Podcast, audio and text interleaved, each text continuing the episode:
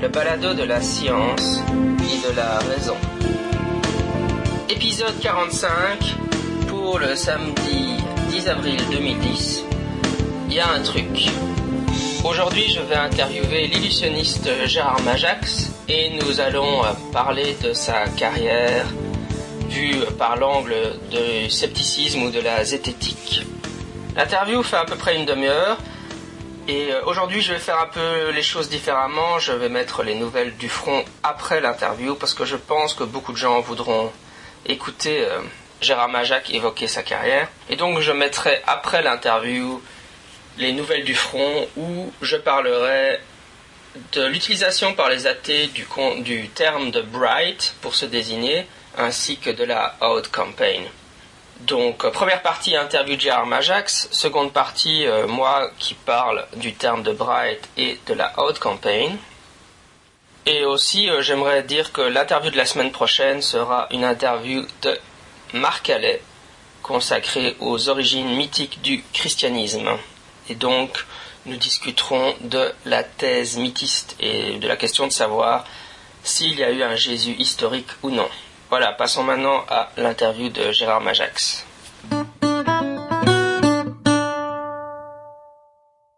Aujourd'hui, je suis avec euh, Gérard Majax, qui est un illusionniste euh, bien connu et un démystificateur du paranormal. Il a écrit euh, de nombreux ouvrages consacrés à l'illusionnisme et aussi à la parapsychologie, comme Le Grand Bluff, Les Escrocs de la parapsychologie ou encore Gare au Gourou. Et il a aujourd'hui encore un, spectacle consacré au paranormal. Donc euh, bonjour. Bonjour, bonjour. Est-ce que vous pouvez nous raconter un peu comment euh, vous avez commencé au départ à vous intéresser au, paranormal? Ah ben, D'abord, comme beaucoup de gens, j'ai cru que tout ça était vrai. Euh, moi, je m'intéressais à l'illusionnisme depuis l'âge de 12 ans et vers 13-14 ans, je lisais des livres sur l'hypnose, sur il faut dire que mon goût pour la magie m'avait été donné par la BD de Mandrake, vous voyez. Donc, euh, quand à 13-14 ans, euh, euh, vous, vous lisez des livres qui croient pouvoir vous persuader qu'on peut hypnotiser ou magnétiser des objets, vous dites c'est formidable. Puis très vite, on s'aperçoit que il y a des trucages derrière les démonstrations de, de quelques escrocs. Et par ailleurs, euh, comme euh, après l'école normale d'instituteur, j'ai choisi des études à l'Institut de Psycho, euh, donc ce qui m'a intéressé, c'est la mise en scène de ces thaumaturges, de ces sorciers, parce que souvent, bien qu'étant escrocs et, et dans le négatif, ils ont des mises en scène extraordinaires, et c'est pour ça qu'ils ont autant de succès, que ce soit à travers la télévision, que ce soit dans l'histoire, avec des moyens plus simples et aujourd'hui avec des, des trucages sophistiqués. Voilà. Et donc, euh, vers l'âge de 18 ans, j'ai commencé à faire mes premières conférences démystification euh, sur les, les, sorciers, les gourous. Et puis ensuite, euh, j'ai toujours développé cela. Et en même temps, comme vous l'avez dit justement, que j'écrivais des livres sur l'illusionnisme et des manuels d'apprentissage en même temps. j'écrivais des livres qui résumaient un petit peu mes actions dans le domaine de la soi-disant parapsychologie par mes combats euh, contre les uns et les autres. Mon but étant de démystifier les gens qui se servent euh, manifestement de trucage pour faire croire à des pouvoirs paranormaux. Euh, mon but n'est pas de démystifier la voyante du coin, même je ne crois pas du tout dans la voyance, mais qui n'est pas plus dangereuse que le médecin qui a des diplômes de médecin et qui applique des, des, des, méthodes et fait croire à des des, des, des, comment, des, euh, des thérapies qui sont tout à fait euh, illusoires et fausses. Donc euh, finalement, un psychiatre qui va être très dangereux dans une optique freudienne non, non, non vérifiée, ou un, une voyante au coin de la rue qui fait 1, 2, 3, 4, 5, tout va aller mieux pour vous. personnellement, je vois pas la différence, voyez, bon, parce que je connais trop de médecins qui ont abusé de, de, de, de gens et les ont asservis euh, comme euh, patients. Et puis heureusement qu'il y en a très bien et de très très juste, mais mais euh, j'ai connu des, des voyantes, des mages qui confortaient les gens, des gens simples qui seraient pas allés voir un psy, vous voyez, et encore aurait-il fallu qu'ils tombent sur le bon psy, voilà. Donc voilà mon point de vue. Mais physiquement, ma spécialité, c'est donc tout ce qui est physique, tout ce qui est les manif toutes les manifestations physiques qui ont été authentifiés par des journalistes, par des scientifiques, etc., etc. Voilà, vous avez un petit peu la base de, ma, euh, ma position. Bien évidemment, une des personnes que vous avez euh, démystifiées à l'époque, euh, c'était Uri Geller. Donc, euh, est-ce que vous pouvez nous parler un peu d'Uri Geller? Oui, ben Uri Geller, euh, avant qu'il soit connu, il est venu en France, il a fait une démonstration de soirée où euh, sa tricherie de, de, pour tordre une petite cuillère était manifeste et où euh, euh face à des caméras qui d'ailleurs m'avaient pas été annoncées puisque ça se passait chez un soi-disant ami, euh, il a été très choqué et pendant un an il est parvenu. Et puis un an après il est revenu avec tout un appui médiatique de, de, de de ses éditeurs, de, de, de, de, gens qui travaillent avec lui. Et, et là, euh, bah, c'est plus officiellement qu'il a fallu le, le, le, combattre, mais euh, c'est pas compliqué parce que bon, euh, euh, ces techniques étaient évidentes. Il faut aussi vous préciser que les, les, les, les maîtres de l'occultisme et de la parapsychologie qui trichent, ceux qui trichent, qui font semblant d'avoir des pouvoirs, utilisent des trucages qui ne sont pas du tout ceux de l'illusionnisme. Il faut déjà mettre ça au point. Hein. C'est-à-dire que la plupart des illusionnistes ne connaissent pas du tout les trucages utilisés par les sorciers d'Afrique ou par des, des, des gourous d'ashram de, de, indiens. Absolument pas, ça n'a aucun rapport. Il y a juste la démarche du détournement d'attention qui reste la même. C'est ce pour ça que ça m'intéresse, donc comme je le disais tout à l'heure, dans leur, euh, leur mise en scène, voilà. Mais euh, sinon, les trucages, euh, non, ils n'utilisent pas des, des, des trucs d'illusionnistes, ils n'utilisent pas des objets, des accessoires ou, ou des processus d'illusionnisme, pas du tout. Et, et, les illusionnistes, pour la plupart, face à des, des, des démonstrations de, de, de, du paranormal, euh, sont dépités et ne donnent pas d'explication parce que c'est une spécialité, il faut vraiment connaître et très peu de gens euh, dans le monde connaissent et s'intéressent à cela. Les hauts scientifiques d'un haut niveau traitent ça par le mépris, ils ont tort d'ailleurs, mais ils disent bon, euh, ils n'y croient pas, ils savent que c'est du bluff, ils, ils, le savent, donc euh, ils s'y intéressent pas. Et euh, beaucoup de journalistes ou de, de, de, de, de gens de radio, de télévision euh, font avec ça leur, leur soirée euh, et font, font du succès auprès du public parce que c'est beaucoup plus amusant de faire croire au paranormal et ça attire plus le public que de démystifier.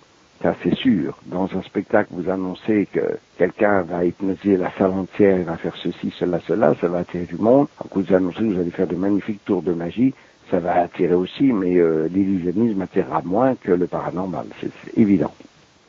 Mais euh, Uri Geller, finalement, son, son, répertoire est vraiment limité. Il a que quelques tours, euh, son, il tord les cuillères, il bouge les boussoles.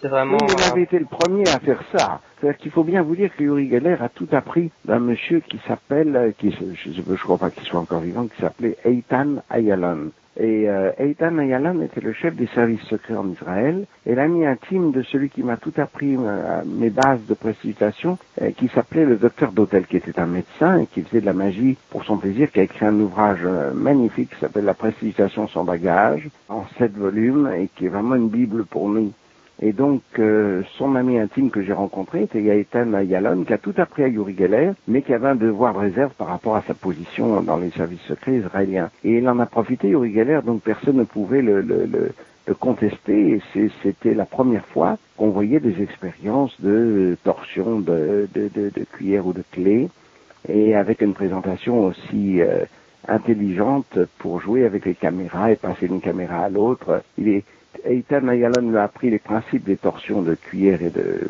de, clés, mais c'est Yuri Geller qui s'est révélé un génie de l'utilisation de la télévision dans, dans sa spécialité. Euh, Yuri Geller est en train de faire un peu un, retour, euh, plus ou moins. Euh, il est toujours un oui, avec toujours les mêmes les mêmes principes, mais mais ça rejoint ce que je vous disais, c'est-à-dire qu'il a maintenant dans plusieurs pays, en Hollande, aux États-Unis, en Israël, et euh, je vais plus dans quelques pays encore en, Allemagne, fait euh, The Next Yuri Geller, c'est-à-dire un retour sous forme de télé-réalité avec euh, des jeunes qui ont euh, les mêmes pouvoirs et pour découvrir celui qui sera le prochain Yuri Geller. C'est le même baratin, c'est le même texte. Il est venu en France faire un soir une émission chez De Chavannes. Il a fait dix minutes où c'était pareil, la même torsion, de, le même baratin ou la, la même non là il avait pas fait torsion pardon ce soir-là il avait fait une expérience de de, de, comme ça, de euh, transmission de pensée, mais c'est toujours les mêmes trucs de base, les mêmes trucs euh, idiots, et puis le, il n'a pas évolué au niveau du baratin. Mais bon, ça lui a servi puisqu'il y a tellement de gens crédules et que c'est pas tout ce qu'on a pu faire hein, dans le domaine de la démystification qui a réussi à, à, changer ce déséquilibre.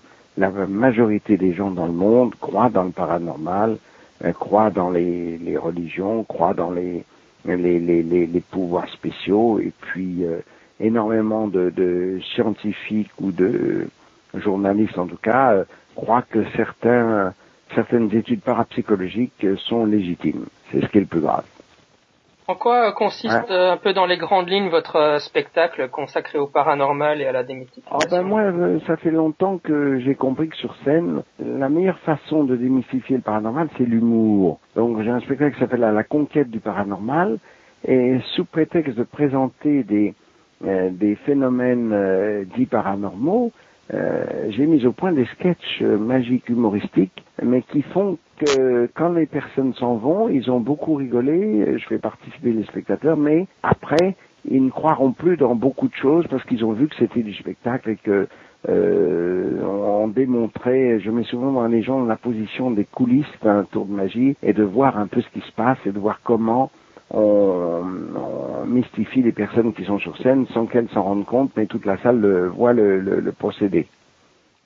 Oui, est-ce que vous diriez que ce que vous pratiquez, c'est du mentalisme ou bien qu'est-ce que vous préférez ah, Alors là, le, le, mentalisme, c'est très amusant parce que c'est comme le, la prose pour M. Jourdain chez Molière, c'est-à-dire que dans le bourgeois gentilhomme, c'est-à-dire que euh, tout magicien a toujours eu des parties de son spectacle qui étaient du mentalisme on a un petit peu axé là-dessus parce que euh, disons que c'est comme d'habitude, il y a, une partie ou une autre partie de l'illusionnisme qui se met en valeur parce qu'elle est plus facile à pratiquer que la manipulation. C'est-à-dire que les gens qui pratiquent le mentalisme en général, ils ont deux trois trucs et puis c'est surtout de la psychologie et, et puis du baratin. Donc euh, on a vu éclore ces dernières années des mentalistes. Euh, c'est très amusant parce que chaque grand illusionniste a toujours eu, comme je vous le disais, des portions de son spectacle euh, qui étaient du mentalisme, même si ça ne s'appelait pas comme ça.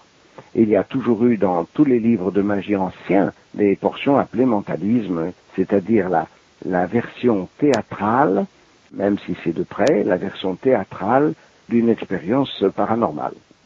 Vous disiez juste avant que Uri Geller pratiquait donc le détournement d'attention et bon, il semble assez doué pour euh, détourner l'attention.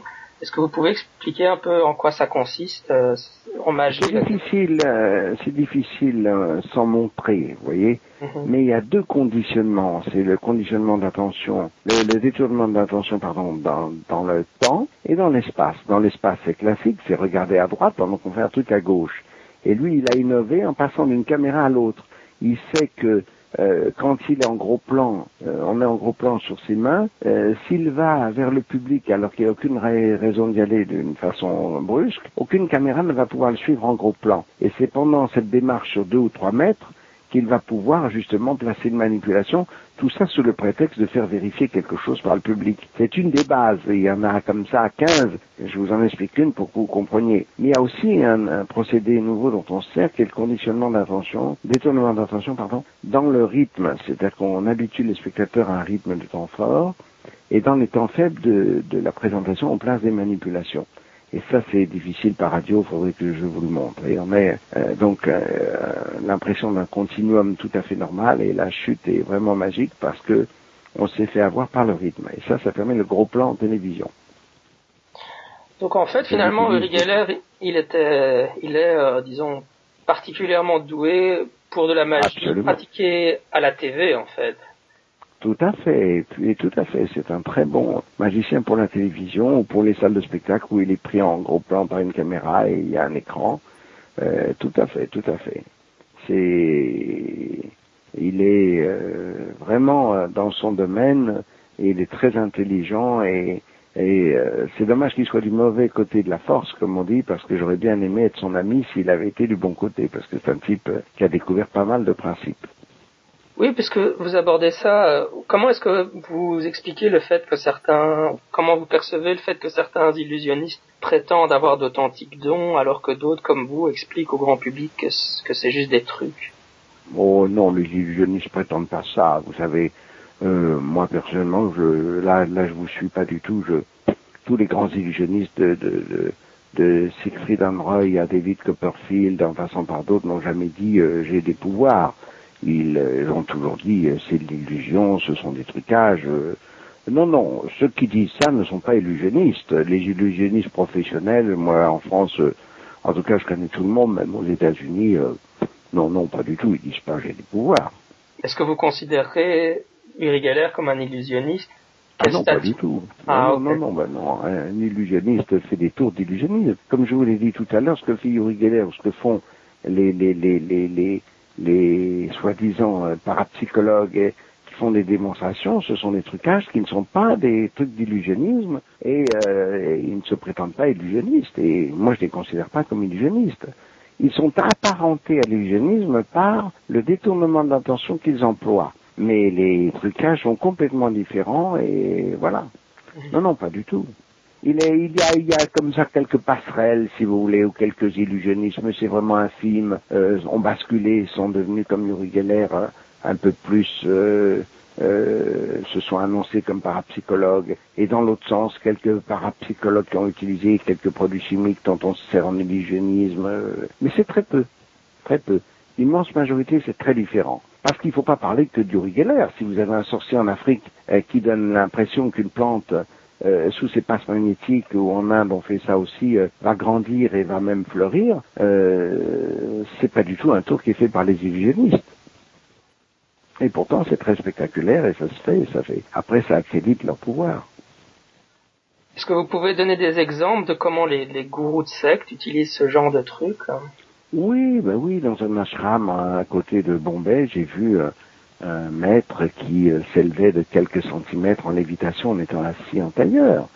Euh, voilà, avec un petit trucage simple qui était dissimulé derrière un rideau avec des assistants qui appuyaient sur le levier. Bon, des choses comme ça, ça va pas très loin, mais c'est quand c'est présenté au bout d'une heure de, de, de, cérémonie avec les gens qui ont bu des décoctions de plantes, qui n'ont pas mangé depuis 24 heures, qui n'ont pas dormi, qui sont prêts à croire à n'importe quoi, s'ils s'élevaient de 1m50, ça ferait tour d'illusionnisme. Et s'ils s'élèvent de 8 euh, ou 10 cm, euh, les gens y croient. Un tour d'illusionnisme doit réussir en quelques secondes et doit être spectaculaire. Un phénomène paranormal n'est accrédité que justement s'il est minime, si le résultat est très faible et que ça vient au bout d'une heure ou deux. Oui, vous avez aussi participé donc au, au euh, prix défi international. Non, non, j'ai pas participé. J'ai toujours eu pendant 15 ans un défi qui existait avec des journaux, avec le, groupe du journal Le Meilleur. Et puis, euh, on m'a demandé de le euh, transposer, de le continuer à, avec euh, Jacques Théodore de Bruxelles qui mettait plus d'argent que ce qu'on avait avant et euh, Henri Brock, mais il faut pas confondre, c'est pas moi qui ai participé, c'est eux qui ont repris mon défi avec mon accord et donc j'ai fait partie de ce trio pendant 15 ans également, mais pendant 15 ans avant j'ai eu déjà ce défi. C'est-à-dire on le voit dans le, mon livre de, que vous soulignez, Le Grand Bluff ou les échos de la parapsychologie, on voit les journaux qui euh, présentent ce, ce prix où on offrait un million d'anciens francs à l'époque à toute personne qui pourrait euh, démontrer un phénomène paranormal. J'ai toujours fait ça euh, bien longtemps avant. Voilà. Mais ça, maintenant, euh, avec le courant, là aussi, la zététique, avec, on faisait, moi, je faisais de la zététique sans le savoir dès l'âge de 18 ans. Et là, bon, avec le courant créé par Henri Brock et puis l'appui financier de Jacques Théodore, eh ben, euh, les gens qui ne savent pas ont une l'impression qu'on avait créé Esprit, que ça n'existait pas avant ce défi, mais ça existait avant. Quand vous faisiez ce défi, euh, est-ce que vous avez eu des, gens qui se sont proposés ou des candidats Ah ben oui, sans arrêt, à Paris, euh, euh, sur la côte ou ailleurs euh, Henri Brock lui de son côté. Moi avant, alors euh, les gens se présentaient au siège du journal, mais avec le, le, le, le, défi donc zététique, on a eu euh, 200 et quelques expérimentations, mais d'abord on avait des pré-examens, ça veut dire qu'il y a des tas de gens qui sont jamais jusqu'à l'expérimentation parce que c'était nul et ce qu'ils faisaient, euh, comme moi je les voyais à Paris, ou des voyantes qui se pensent euh, voir à travers les enveloppes, ou des gens qui pensent qu'ils peuvent faire avancer sur du papier millimétré des petits, des petits cubes en métal. Il y a eu des tas de gens que j'ai vus où il se passait rien, donc il n'y avait aucune raison d'aller plus loin dans l'expérimentation. Mais on n'a eu que deux personnes qui essayaient de tricher sur l'ensemble, et puis les autres, euh, ils n'ont pas eu de chance, parce que des fois, dans le, la voyance de ce qu'il peut y avoir dans une enveloppe, par le hasard, il pourrait tomber bien. Mais là, euh, bon, on va croire que la zététique était protégée par un pouvoir paranormal parce que ils ont vraiment perdu d'une façon lamentable à chaque fois.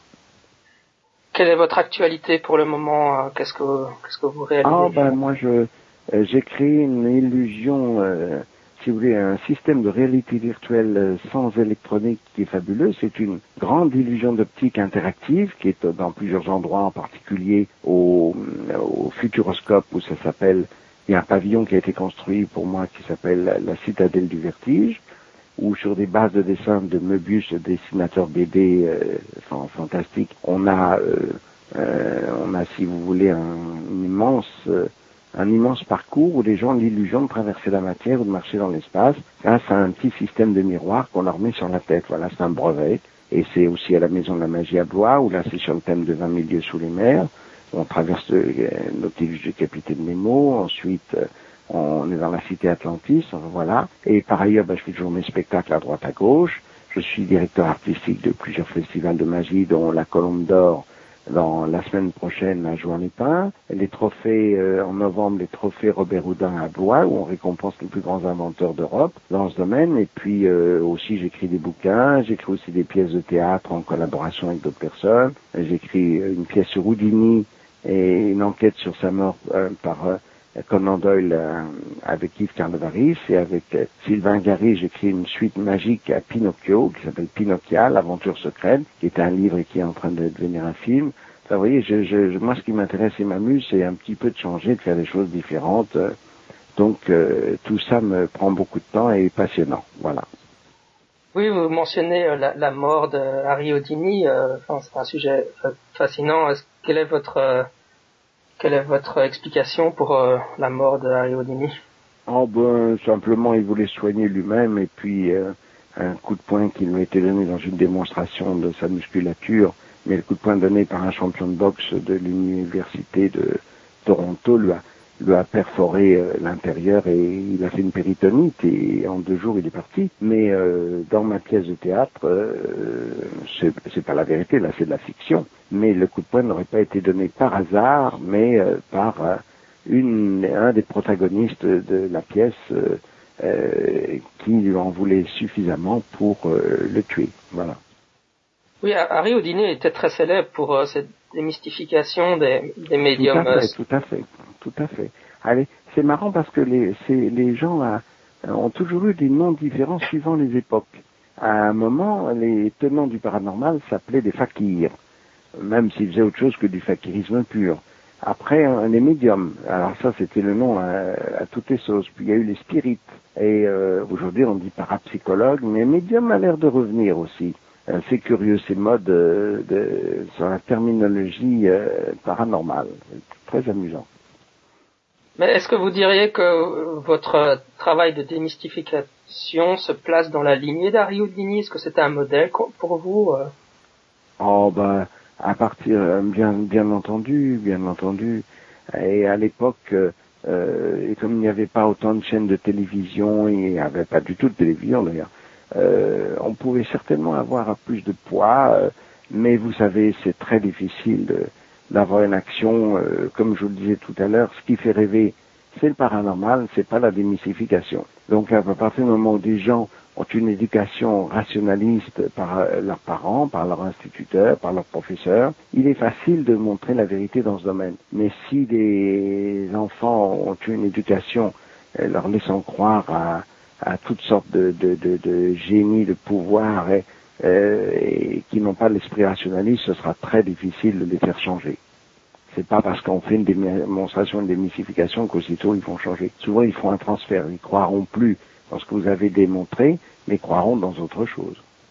Vive l'éducation, l'éducation nationale, euh, euh, vive la rigueur que doivent avoir les professeurs et puis euh, l'éducation des parents, parce que c'est souvent eux qui laissent justement ouverts les créneaux de la crédulité. Merci d'avoir répondu à mes questions. En tout cas, c'est très, très intéressant. Ben, je vous en prie. Merci d'avoir fait de la zététique avant l'invention du mot zététique. Ah oui, oui, oui, c'est vrai, mais ça c'est, c'est sûr que c'est comme le, c'est en parallèle avec mentalisme. Vous voyez, c'est deux mots qui euh, ont été toujours utilisés avant sans qu'on les appelle comme ça. Au revoir.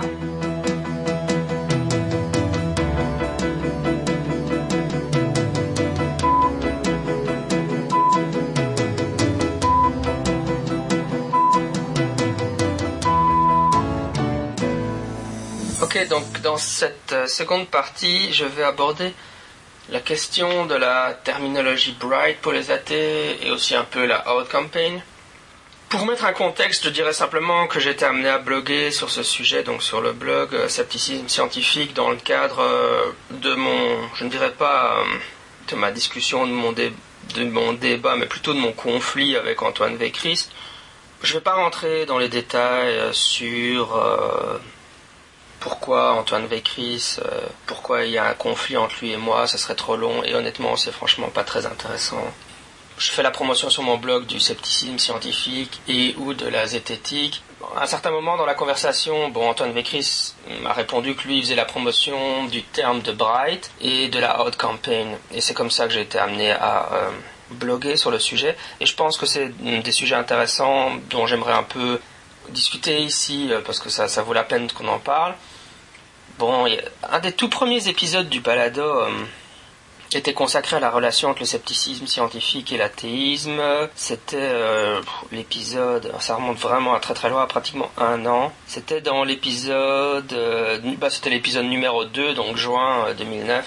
Euh, qui s'intitulait Athéisme et scepticisme, où déjà dans cet épisode j'expliquais, évidemment il y a une relation entre scepticisme scientifique et athéisme, parce qu'il y a un grand recouvrement, mais ce recouvrement n'est pas parfait, entre guillemets, hein, donc euh, bon, de nombreux sceptiques sont des athées, et inversement proportionnel, mais il y a des théistes qui sont sceptiques, et il y a des athées qui ne sont pas sceptiques, le recouvrement n'est pas complet. Bon, il y a des raisons historiques. Hein. Paul Kurt, c'est la personne qui a fondé euh, donc ce qui s'appelait à l'époque enfin, il a fondé deux organisations. Donc, d'un côté, ce qui s'appelait à l'époque le CSICOP, donc le Committee for the Skeptical Investigation of Claims of the Paranormal, qui est devenu aujourd'hui le CSI, Committee for Skeptical Inquiry, et qui est une association pour faire la promotion du scepticisme scientifique. Mais à côté, il a, il a créé une association pour faire la promotion de l'humanisme séculier. Donc, euh, actuellement, il y a ce qu'on appelle euh, une, une, organisation parapluie qui s'intitule, qui s'appelle Center for Inquiry, le centre pour l'enquête, et qui chapeaute à la fois d'un côté le Committee for Skeptical Inquiry, qui est l'association sceptique, et de l'autre le Council for Secular Humanism, le Conseil pour l'humanisme séculier, qui est euh, l'association euh, athée. Et donc, Bon, Paul Kurtz ayant été derrière ces, ces, deux organisations et donc ces deux mouvements, ça a généré un peu de la confusion parce qu'à cause de ça, euh, il y a eu des liens entre ces deux, ces deux branches. Et bon, il y, a, des débats assez intenses, même encore aujourd'hui, peut-être même particulièrement aujourd'hui, c'est un débat permanent sur dans quelle mesure les deux branches devraient fusionner, hein. dans quelle mesure est-ce que euh, les sceptiques et les humanistes ou les athées sont la même chose, les humanistes séculiers? Il y a certains auteurs qui défendent l'idée qu'on ne peut pas être sceptique si on n'est pas athée, et que donc euh, se dire euh, humaniste séculier et sceptique, c'est la même chose. Personnellement, je ne défends pas cette position. Je pense qu'on peut être un sceptique et un théiste. Je prenais euh, l'exemple euh, sur, sur mon blog donc de Kenneth Miller, qui est un catholique, mais qui a euh, qui est un des principaux critiques du dessin intelligent aux États-Unis. Il a joué un rôle dans le crucial dans le procès Kitzmiller versus Dover Area euh, en témoignant donc dans le camp des gens qui critiquaient le décès intelligent. Et bon, c'est un catholique, et euh, maintenant il a été, euh, il est devenu un fellow du Committee for Skeptical Inquiry. Je pense honnêtement que c'est un, c'est un sceptique. Ce qu'on attend des sceptiques, c'est qu'ils adhèrent, et des scientifiques, c'est qu'ils adhèrent à ce qu'on appelle le naturalisme méthodologique. C'est-à-dire que quand on fait de la science, on ne peut pas avoir des intrusions spiritualistes. Et Kenneth Miller, il respecte le naturalisme méthodologique, et donc, euh, bon, c'est un, c'est un bon scientifique, c'est un bon sceptique. Qu'après, euh, bon, il a, il ait des positionnements métaphysiques qui ne soient pas les miens. Euh, je veux dire, c'est chaque, on est tous, on a tous le droit d'avoir les positions métaphysiques le propre des positions métaphysiques, c'est qu'elles ne sont pas euh, réfutables scientifiquement, elles sont toujours au-delà des limites de la science. Donc, euh, euh, bon, on peut avoir des discussions philosophiques. Personnellement, j'argumenterais que le naturalisme, cette fois-ci philosophique, est la bonne position métaphysique à avoir, c'est-à-dire c'est l'idée que on peut inférer de la science une vision du monde qui est que le surnaturel ou donc, euh, par exemple, Dieu n'existe pas. Mais ça, c'est une position métaphysique. Et les positions métaphysiques, je peux comprendre. On peut discuter, on peut, on ne peut pas débattre des faits. par exemple, on ne peut pas débattre des, éléments qui ont été euh, solidement prouvés scientifiquement. Par contre, des, des éléments métaphysiques, on peut en discuter. Et je peux comprendre que quelqu'un ne soit pas d'accord avec moi sur ce genre de sujet. Personnellement, je, veux dire, je pense avoir énormément d'affinités intellectuelles avec quelqu'un comme Kenneth Miller, par exemple. Alors même qu'il est un, catholique, donc un théiste. Bon, parallèlement à ça, euh, oui, je voudrais quand même introduire le terme d'humanisme séculier, parce que je l'ai mentionné plusieurs fois.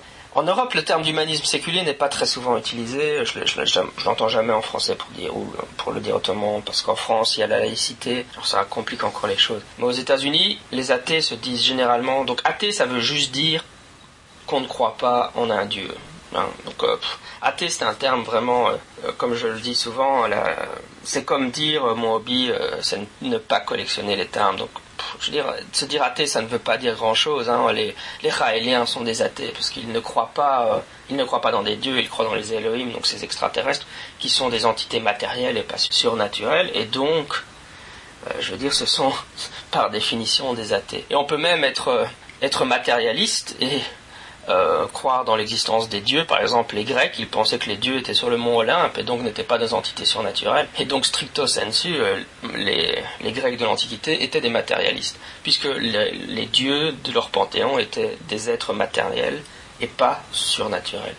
Et donc, le terme humanisme séculier, ça vient, donc le terme, la partie humaniste, c'est euh, l'idée qu'on met l'être humain au centre, quoi, que ce qui compte, c'est d'être, d'augmenter le bonheur collectif ici et maintenant et pas dans une après-vie. Et d'ailleurs, on peut être théiste et être humaniste. Hein. Les, gens qui ont commencé à introduire l'humanisme, c'était des théistes, mais ils disaient simplement, ok, peut-être qu'il y a une après-vie, mais concentre-nous maintenant sur, enfin, sur, sur l'ici et maintenant, c'est plus important. Le séculier rajoute l'idée de séparation de l'Église et de l'État et le fait qu'on ne croit pas dans un Dieu. Et donc, humanisme séculier va au-delà du terme d'athée et désigne qu'on adhère à ces valeurs. Et donc généralement, si je veux expliquer mon positionnement, je vais dire un, je suis un athée, ce qui est le terme le plus simple, et puis je vais élargir en disant j'adhère à l'humanisme séculier, ce qui sont les valeurs auxquelles j'adhère, c'est-à-dire qu'il faut défendre la séparation de l'Église et de l'État, qu'il faut se centrer sur l'ici et maintenant et maximiser le bonheur de, collectif, et euh, je vais dire que d'un point de vue euh, métaphysique, mes positions métaphysiques, ça ce sont mes positions éthiques. Mes positions métaphysiques sont le naturalisme philosophique, qui est que les seules choses qui existent sont ce qu'on peut observer. Il n'y a pas de surnature. Donc le naturalisme philosophique rejette non seulement l'existence de Dieu, mais aussi d'entités surnaturelles qu'on ne peut inobservables, comme les esprits, les anges, etc. Donc, humanisme séculier, ça, ça a été utilisé depuis des décennies dans le monde anglo-saxon. Le terme de Bright a été introduit euh, beaucoup plus récemment. Et donc, il faut bien se mettre dans un contexte, euh, comment, dans un contexte américain. Dans le contexte américain, être athée, c'est vraiment difficile, surtout si on habite dans ce qu'on appelle la Bible Belt, où tout le monde est chrétien les gens ont vraiment un problème à se dire athée parce que les, réactions sont très négatives et ça va leur poser euh, des problèmes dans leur vie familiale ainsi qu'au travail, etc. Et donc il y a, je dirais maintenant il y avait parce que c'est en train de changer très très fort. le, nombre d'athées est en train d'augmenter, pas tant parce qu'il y a, à mon avis, pas tant parce qu'il y a plus d'athées qu'avant, mais parce qu'il y a justement les athées sortent du placard et, donc ah, osent dire qu'ils sont athées. Et donc il y a vraiment une question d'avoir honte de dire que l'on est euh, que l'on est athée, de ne pas oser le dire. C'est dans ce contexte-là euh, que le, terme de bride est apparu. Euh, le terme de, de Bright, il a été conçu proposé hmm, par donc Paul Gazert et son idée c'était que justement bon le terme d'athée est très perçu négativement aux États-Unis honnêtement je peux avouer que parfois quand je dis à un de mes amis américains ici euh, je suis athée ils passent par toutes les couleurs de l'arc-en-ciel bon. c'est parce que pour eux athée c'est quelqu'un ils ont on est amoral etc et donc ils, ils se sont dit on va imiter la stratégie de la communauté LGBT, donc lesbienne, gay, bisexuelle et transsexualité, au lieu de se dire homosexuel, on va se dire gay. Et donc, cette stratégie a été extrêmement efficace pour la, pour la communauté gay. Le terme de gay est devenu un immense succès. Et donc, euh, Paul Jaser a proposé, et avec euh, Minga Futra, a proposé d'employer la même stratégie pour la communauté athée. Et donc, a proposé le terme de bright. Donc au lieu de dire je suis athée, on dirait je suis un bright. L'astuce, euh, bon, soyons clairs, l'idée de bright, bon, c'est une idée de lumineux. En fait, dans mon blog, la première fois que j'ai abordé ce sujet, j'ai traduit ça par, enfin, on peut traduire ça par brillant. Hein, donc je suis un, je suis un brillant. Et le terme de bright, le sens de brillant, euh, est une référence au mouvement des Lumières, et vous savez que je suis un, fan pur et dur des, penseurs, des intellectuels Lumières, et le scepticisme scientifique est aussi dans l'esprit des Lumières. Mais euh, donc le, mot fait référence aux Lumières. Mais l'astuce c'est que, euh, oui, si vous dites en anglais I'm bright, c'est comme, c'est comme si vous disiez je suis intelligent. Je pense, j'avais traduit sur mon blog donc je suis intelligent, mais en fait la meilleure traduction c'est je suis brillant. Si vous dites en français je suis quelqu'un de brillant, vous comprenez que ça a une connotation de je suis quelqu'un de génial, de particulièrement intelligent, blablabla. Alors évidemment, l'astuce, c'est que l'idée est de nominaliser le nom, donc en mettant, en disant pas euh, je suis brillant, mais en disant je suis un brillant. Et donc l'idée c'est que si on nominalise le nom, ça devrait euh, faire disparaître cette connotation. Malheureusement, je pense que ce n'est pas euh, ce qu'on observe. Imaginez que vous allez à votre entourage et qu'au lieu de dire tout simplement je suis un athée, vous commenciez à leur dire je suis un brillant. Est-ce que vous pensez que pour eux ça va être une référence immédiate au mouvement des Lumières ou bien est-ce qu'ils vont se dire oh il est en train de nous dire qu'il est particulièrement intelligent? Je pense que c'est plutôt euh, le deuxième cas de figure. Donc dans un article de de 2003, donc dans un quand, l'idée a été proposée au départ, les gens se sont dit ah, c'est une super idée, euh, ça vaut la peine. Et donc dans un tout premier temps, vous pouvez trouver pas mal d'auteurs comme euh, Richard Dawkins et euh, même Michael Shermer qui encouragent les gens à adopter ce terme. Rapidement, le, le soufflet s'est est retombé. Et si vous cherchez, enfin maintenant, personnellement, j'écoute des dizaines de balados euh, anglo-saxons consacrés à l'athéisme où ils, où ils interviewent des tonnes d'auteurs, euh, d'intellectuels athées, euh, qui sont des personnes importantes dans le mouvement athée, humaniste séculier. Ils, se disent tous humanistes séculiers, j'entends personne se dire bright, et personne, donc en 2010, quoi, hein, à l'heure actuelle, il y a plus grand monde qui défend l'idée qu'il faudrait euh, utiliser le terme de bright. Euh, l'idée, l'idée s'est révélée un échec à cause de la raison que je disais simplement parce que les gens se sont rendus compte qu'en fait quand ils disaient euh, I'm a bright, je suis un brillant, ça sonnait beaucoup plus prétentieux qu'autre chose et c'était donc contre-productif puisque le but c'était d'améliorer l'image des athées. Mais si vous regardez certains articles, écrit en 2000. J'ai un article qui date de juin 2003. Richard Dawkins fait la promotion du terme de Bright et il aborde cette question. En fait, il dit, euh, je vais citer. Euh, voilà ce qu'il écrit. Il nous dit euh, Gazert and Futrell are very insistent that their word is a noun and must not be an adjective. I'm bright sounds arrogant. I'm upright sounds too unfamiliar to be arrogant. It is puzzling, enigmatic, tantalizing. It invites the question, what on earth is upright. Donc euh, traduction, Gézer et Futrell sont très insistants sur le fait que le mot est un nom et n'est pas, ne doit pas être utilisé comme un adjectif. Je suis brillant sonne arrogant. Je suis un brillant sonne peu familier pour être arrogant. C'est euh, mystérieux, énigmatique euh, et invite la question mais qu'est-ce qu'un bright? Ouais, évidemment on peut, on peut écrire ça en se disant ok c'est vrai, mais est-ce que, faut se poser la question, est-ce que c'est vrai en pratique? Est-ce que quand vous dites en pratique je suis un brillant aux gens, est-ce que ça sonne arrogant? Ou est-ce que c'est une question empirique ça? Penser que, que ce n'est pas le cas, euh, c'est en théorie et la mise en pratique, ce sont deux choses différentes. Et je crois qu'en pratique, ça on s'est rendu compte que ça ne fonctionnait pas Bon, euh, j'ai écrit ça sur mon blog et alors euh, Antoine Vécris m'est rentré dedans sur le sujet parce qu'évidemment il trouve que c'est scandaleux, qu'on ne peut pas dire ce que peut pas dire ça, que le mouvement, euh, l'idée de simpler Bright c'est formidable, etc.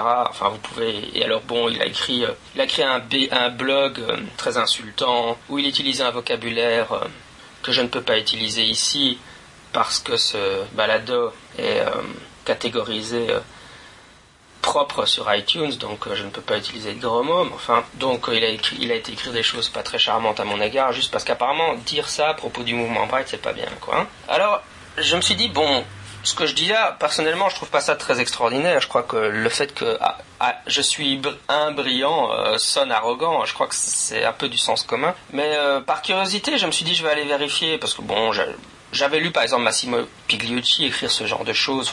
moi, vous savez, j'invente rien. Je reprends, je ne fais que reprendre ce que je lis euh, dans la blogosphère. Je me suis dit, ok, on va voir si, mon opinion euh, fait plutôt fait partie du consensus ou est plutôt une opinion minoritaire. Et donc euh, j'ai été sur un site qui permet de poser des questions à la communauté sceptique. C'est un site qui s'appelle, attendez, ça s'appelle Skeptic Exchange. C'est pas vraiment un forum, c'est vraiment un site où on pose des questions et des gens peuvent répondre. Mais c'est pas, il n'y a pas de discussion, c'est vraiment un format, une question et vous pouvez proposer des réponses. Et j'ai essayé de poser, c'est un site où je suis pas du tout, euh, qui est un très nouveau. Et je suis pas très actif, donc les gens me connaissent pas, sauf s'ils m'ont déjà rencontré sur d'autres forums euh, sceptiques. Mais j'ai essayé de poser la question la plus neutre possible. J'ai demandé, What do you think of the term bright? Should atheists call themselves bright instead of atheist? Que pensez-vous du terme de bright Est-ce que les athées devraient s'appeler euh, donc bright ou brillant au lieu de d'athée Ok, je vais vous traduire un peu les réponses que j'ai. Premier commentaire qui a été posté par quelqu'un qui s'appelle, dont le pseudo est RG Stelling. Je pense que le fait que cette question soit posée montre que le terme de bright a été un échec. Je ne suis pas un fan du terme de sceptique, mais le terme de bright me rend malade. Le terme de brillant me rend malade. Ça le mérite d'être clair. Ensuite, euh, j'ai une autre réponse qui est quelqu'un qui s'appelle, qui, dont le pseudo est Catgirl. Euh, dans mon opinion, bright est une, une étiquette terrible à utiliser. Cette étiquette, en fait, est à la fois extrêmement arrogante et semble puérile au même moment. Et euh, en plus, comme euh, donc un autre posteur euh, le faisait remarquer, les athéistes ne devraient pas utiliser un euphémisme. Athée est une description adéquate euh, et il n'y a pas de raison valable de prétendre que vous n'êtes pas un athée, seulement ou uniquement si vous essayez de tromper les gens, ce qui n'est pas vraiment une ce qui n'est pas une très bonne raison, ce n'est pas la position que la plupart des athées défendront. Si vous essayez de d'avoir que les soient plus acceptants, soient plus, acceptent plus les athées, ça ne va pas aider euh, d'utiliser une étiquette qui euh, implique, euh, qui sous-entend automatiquement que vous êtes plus intelligent que, que tous les autres gens à cause de votre athéisme, et cela même si ce n'est pas votre intention. Oui, donc finalement, euh, enfin ça c'est une des réponses qui a été donnée, et les autres vont dans le même sens. On observe que euh, ma réaction est en fait assez standard. Il y a un des posteurs qui est une des réponses qui est trop longue pour que je la traduise, euh, mais qui, qui montre, bon, qui discute de, de l'objectif du mouvement du mouvement Bright, qui est de défendre le naturalisme philosophique. Je ne vais pas rentrer dans cette discussion-là parce qu'elle est trop vaste, mais la question c'est quand on dit bon, on va défendre le naturalisme philosophique, comment est-ce qu'on va défendre le naturalisme philosophique? C'est ça la vraie question. Et le mouvement sceptique contemporain répond à cette question. Sur ce blog, vous entendez comment les gens veulent faire la promotion du naturalisme philosophique. En encourageant la pensée critique, via euh, l'enseignement de la zététique, via la pratique de la philosophie avec les enfants, en encourageant ce qu'on appelle la, la scientific literacy, donc le niveau de connaissance scientifique des gens. Le mouvement sceptique, bon, il y a des débats internes, mais on a une stratégie assez claire sur comment on veut pousser euh, le naturalisme euh, philosophique. Tandis que le mouvement Bright, quand on lit, euh, bon, ils disent oui, on veut défendre le, naturalisme philosophique, mais ils n'ont pas une, il n'est pas clair la manière dont ils veulent le faire. Mis à part qu'on est supposé, au lieu de se dire athée, on est au plus, supposé se dire dire bright ou brillant. Il y a un certain nombre donc d'autres réponses qui vont dans ce sens, et puis il y a une réponse qui, qui est dans la ligne de ce que Old Cola euh, défend, donc qui dit que le mouvement Bride est un, un immense succès, euh, que le terme de Braille n'est pas arrogant, mais qu'il euh, désigne donc l'esprit des Lumières, ce que je vous expliquais. Mais je pense donc à travers donc les quelques réponses que j'ai eues de cette façon-là, on voit comme mon, positionnement euh, reflète le positionnement d'un nombre non négligeable d'athées. Évidemment, il y, a, une minorité qui défend le, terme de Bright. De toute façon, ultimement, moi je suis pas contre le terme de Bright. Ma position est que d'un point de vue stratégique, c'est pas une stratégie que j'ai envie de défendre. Je, suis bien plus donc du côté de la haute campagne qui consiste à dire qu'il faut encourager les gens qui sont athées à se dire ouvertement athées. Euh, d'ailleurs, Old Cola prétend que son blog veut faire la promotion à la fois de, de Bright et de la haute campagne. Mais en fait, c'est contradictoire. Parce que la haute campagne, c'est demander aux gens qui sont athées de dire je suis athée. Le mouvement Bright demande aux gens de ne pas dire qu'ils sont athées, mais de dire qu'ils sont Bright. On envoie un message contradictoire si on fait la promotion des deux ou on dit aux gens qu'il faut qu'ils se disent bright, ou on dit aux gens qu'il faut qu'ils se disent athée, qu'ils le disent ouvertement. Personnellement, je pense qu'athée est une très bonne étiquette. J'ai pas de honte à me dire athée. Je vois pas pourquoi on devrait avoir honte de se dire athée de manière générale. Et je pense que euh, il faut faire la promotion de l'idée que les athées doivent se dire ouvertement athées. Bon, Bright ne fait que rendre les choses plus confuses. Maintenant, je, je veux dire, si vous aimez le terme de Bright, moi, j'ai pas de problème avec ça. Vous pouvez vous dire Bright, Antoine Vécris peut se dire Bright. Euh, c'est juste pas mon truc, quoi. Je veux dire. Alors, l'astuce, c'est qu'en France, il y a un réseau Bright. J'aimerais bien interviewer la personne qui s'occupe du site web pour qu'elle nous explique un peu euh, qu'est-ce qu'ils font en fait dans ce réseau Bright. Euh, mais euh, bon, j'ai eu un échange d'emails, mais bon, je sais pas si ça va se faire. Faut dire que maintenant, Antoine Vécris m'a fait une super réputation dans, dans le réseau bras, et donc je suis pas sûr que la personne en question ait envie de venir sur le balado. Ce qui est fort dommage, j'aurais été vraiment content de pouvoir l'interviewer et qu'elle m'explique un peu pourquoi. Parce que bon, au-delà de tout ça, je veux dire, bon, je vous ai expliqué mon, opinion. Bon, mon opinion, c'est, j'ai pas honte de dire rater, je vois donc pas d'utilité à me dire Bright. Maintenant, je veux dire, le balado n'est pas là pour faire la promotion de ce que moi je pense. Hein.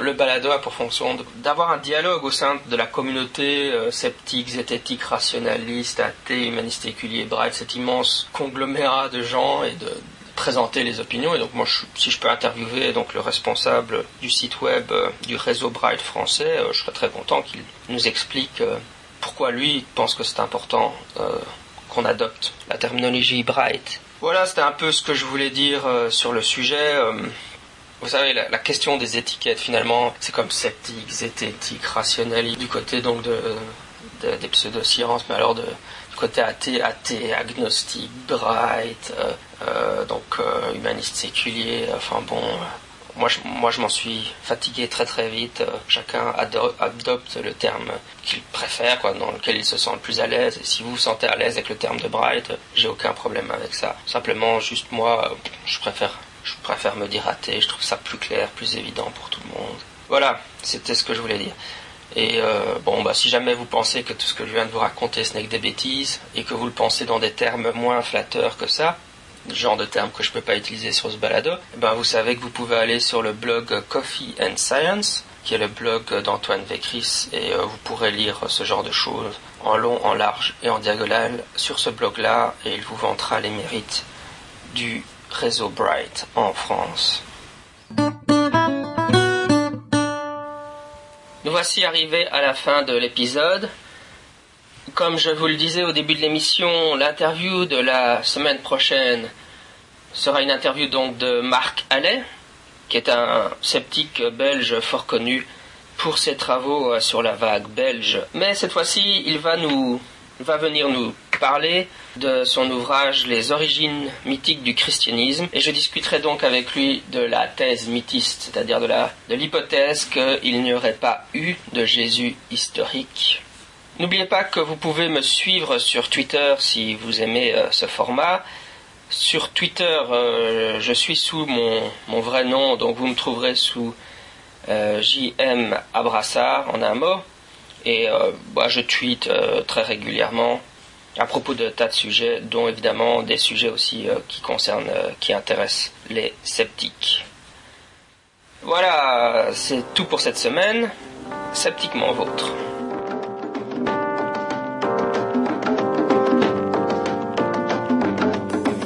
We're all connected to each other biologically, to the earth, chemically to the rest of the universe, atomic. I think nature's imagination is so much greater than man's.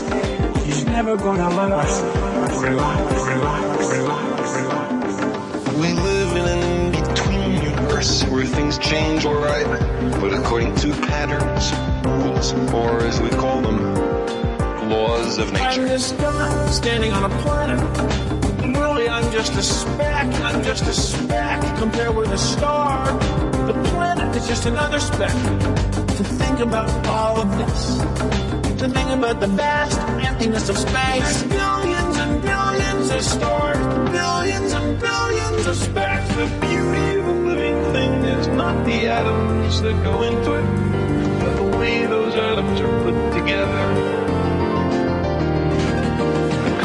Cosmos is also within us. We're made of star stuff. We are a way the cosmos to know itself. Across the sea of space, the stars are others. We've traveled this way before, and there is much to be learned. We're all connected to each other, biologically, to the earth, chemically, to the rest of the universe, atomic. find it elevating and exhilarating to discover that we live in a universe which permits the evolution of molecular machines as intricate and subtle as we.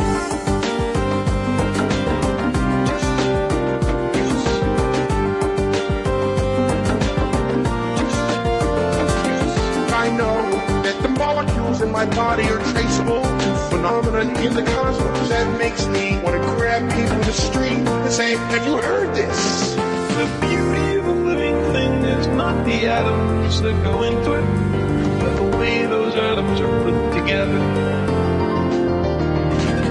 The cosmos is also within us. We're made of star stuff. We are a way the cosmos to know itself.